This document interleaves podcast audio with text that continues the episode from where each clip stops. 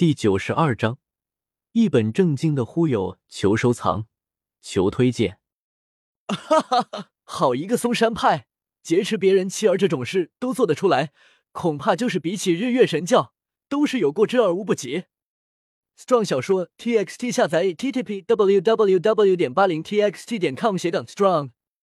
萧协大笑道，语气之中满满的不屑之情。混账！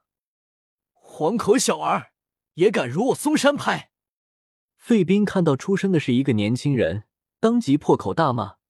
如果是岳不群他们这些五岳掌门，他还会有所顾忌，但是一个看上去不到二十岁的年轻人，他自然不需要顾及什么。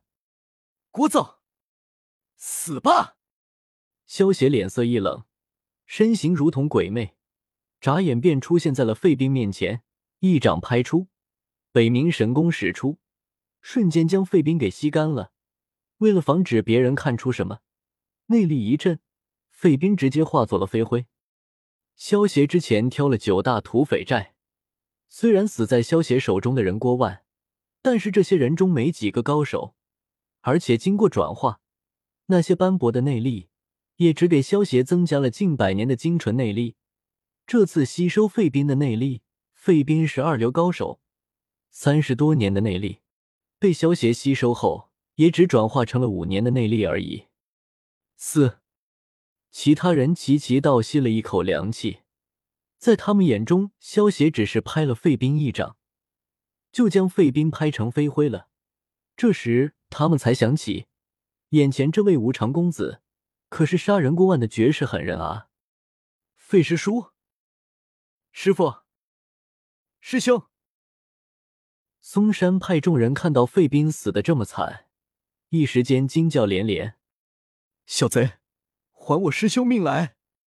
躲在暗处的托塔手丁勉悲痛至极。他们嵩山派十三太保从小一起长大，虽说不是亲兄弟，但是却胜过亲兄弟。见到费斌被萧协一掌拍死，他顾不得自己与萧协的差距，只想为费斌报仇，不自量力。萧协瞥了眼飞身扑来，双掌攻向自己的丁冕，不屑的挥出一掌迎了上去。在萧协四百多年的北冥真气的炼化下，丁冕和费斌一样，被萧协吸收了内力，一掌拍成了飞灰。T X T 全集下载 W W W 八十 T X T C O M。恶魔，他是恶魔啊！一位嵩山派的弟子被吓破了胆。大叫着，跌跌撞撞的往门外逃跑。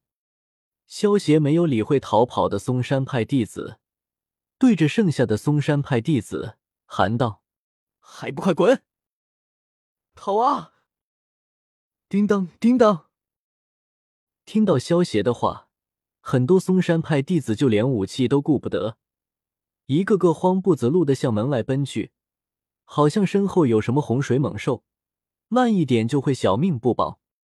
刘正风咽了咽口水，最终走到萧邪面前，对萧邪一挤，谢道：“这次还多谢无常公子出手相救，否则我刘府上下将无一幸免。”无妨，本座只是看不过眼而已。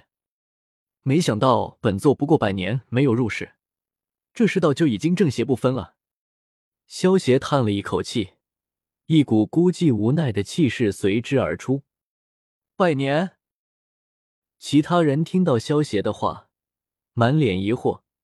萧协看上去不过是二十不到的青年，怎么会说出百年呢？公子，你这是什么意思？刘正风想了想，还是问出了众人心中的疑问。哎，也罢，老夫就给你们说说老夫的事吧。这些事。已经有四百多年没有和人说过了。萧协有些意兴阑珊的走到主位上坐下，右手一挥，一股内力涌出，隔空托起茶壶，给自己斟了一杯茶，然后轻抿了一口。这是传说中的控鹤功。见多识广的岳不群看着这一幕，忍不住失声道。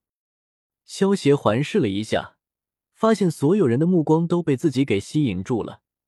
而且经过刚才自己隔空给自己斟茶，这种神乎其技的手段，成功将他们给镇住了。萧协心中暗道：“看老子不把你们给忽悠瘸了！”此事还需要从四百年前北宋时期说起。当初本座外号逍遥子，收了三个徒弟，其中我的大徒弟吴行云，便是学习了八荒六合唯我独尊功，也叫天长地久不老长春功。这种神功，能够让人每过三十年便会返老还童一次。这也是我这大徒弟为什么年过九十却还如孩童一样。萧协说着，停顿了一下，果不其然，在座的众人听到这种可以使人返老还童的武功。都是一脸的目瞪口呆，震惊不已。可惜啊！萧协长叹一声，满脸的悲痛之意。当年到底发生了什么，让他这么悲痛？在场众人看到萧邪悲痛的模样，心中暗自想到：不知不觉，年轻一辈的弟子已经相信萧邪的话了。岳不群他们也开始将信将疑了。毕竟萧协的内力太多了，就连当年的任我行都比不上他，实在不像一个年轻人能够拥有的。或许真的有可能，是一个活了不知道多少年的老怪物返老还童了。萧协接着说道：“当年我一共收了三名弟子，二弟子叫无崖子，三弟子叫做李秋水。当初这三位弟子倒也和和睦睦，师姐弟之间也算相亲相爱。”可谁曾想，当三人长大后，大师姐和小师妹竟然会同时喜欢上我的二徒弟无崖子了。萧协越说越难过，将众人的好奇心都勾了起来。萧协喝了一口茶，说道：“二徒弟长大后，成为了一个翩翩公子，可是两位女徒弟却为了他，不顾同门之情，手足相残，这一斗就斗了七十年的时间。”目睹三位弟子手足相残的我，最终心灰意冷，再也没有收过一个徒弟。可是人真的能够活这么久吗？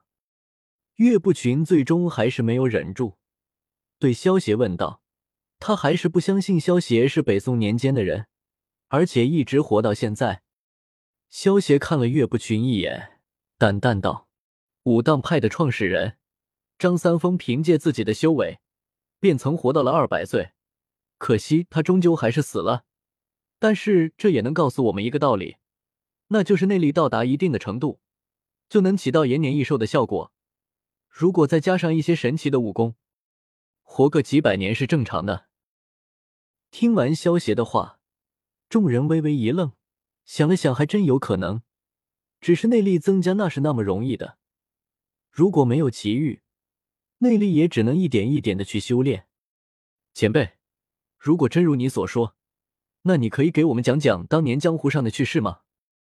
岳不群身旁的令狐冲出声问道：“这也算一种试探了吧？”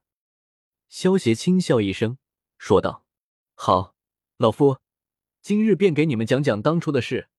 北宋时期，当时的天下第一帮便是丐帮了。”说着，萧协看向了丐帮之人所在方向。这次刘正风金盆洗手，也邀请了丐帮中人。丐帮众人听到萧协的话，顿时全都竖起了耳朵。现在的丐帮只能算给二流的江湖帮派而已。当年丐帮出了一个天才弟子，他的名字叫做乔峰。他凭借着一手降龙十八掌，年仅三十，便在江湖中打出了北乔峰的赫赫威名。乔峰在位的时候，丐帮也达到了巅峰时期。成为了天下第一大帮，就连少林都得屈居于他之下。说着，萧邪看向了丐帮众人，口中的话停了下来。在场的江湖人听到当年的丐帮如此强盛，也不禁感叹：这丐帮怎么会变成现在这个样子呢？前辈，你接着说啊，之后怎么了？在场之中，就属丐帮的人最焦急了，毕竟说的就是他们。连忙对萧协说道：“这种话说一半的感觉太难受了。”萧协打量了一下，发现其他的人也是一脸的期待，也就不吊他们的胃口了。接着说道：“可惜的是，好景不长，就在乔峰带领丐帮成为天下第一大帮的时候，丐帮的内部却出了问题，丐帮的副帮主马大元死了，而且还是死在他的成名绝技之上，这就让他们怀疑上了当时和乔峰同名的慕容家上